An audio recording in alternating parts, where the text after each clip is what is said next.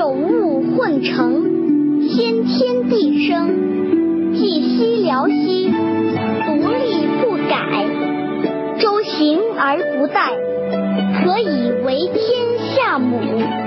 吾不知其名，自知曰道。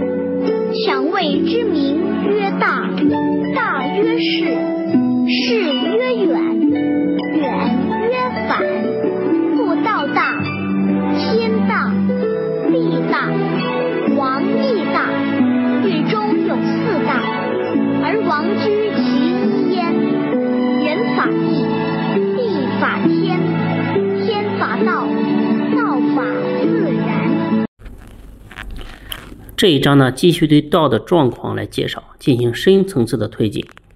首先呢，老子从道的来历开始，用有物来形容道存在的真实性，用混成来指明道不自生，不由他生，浑然天成。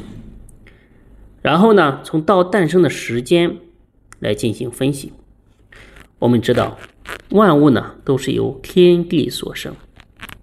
尽管无法准确的说出道出现的具体的时间，但是呢，也能十分肯定的说，道先于天地而生，啊，早于万物之前。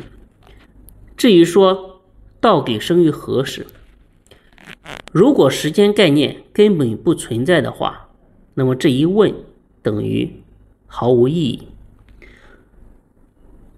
就像。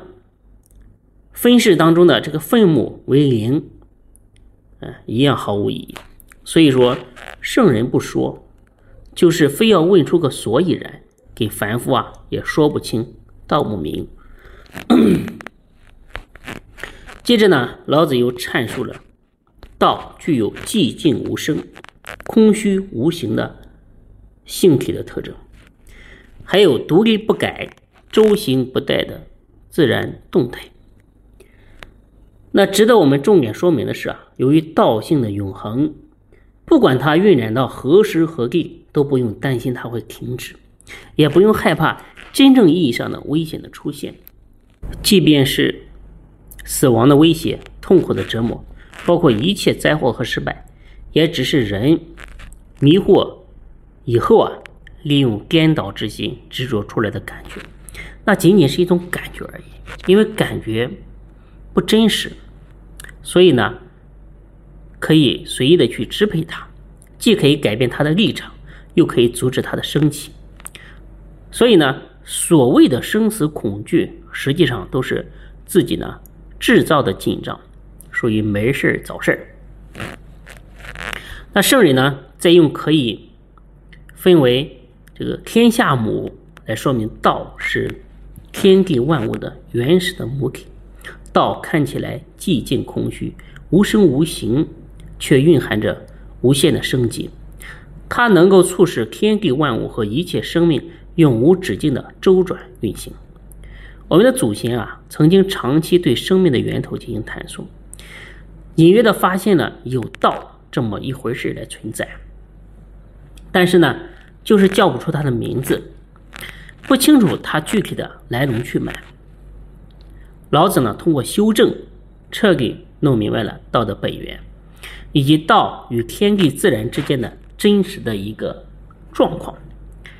老子呢，不但，嗯，给道加上了一个大道的名称，还通过流转的现象，说明了道中幻存的时空的关系。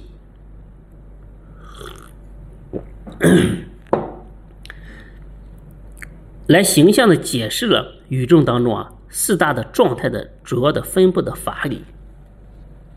所以说这一章啊，充分肯定了人心无可取代的至高的地位。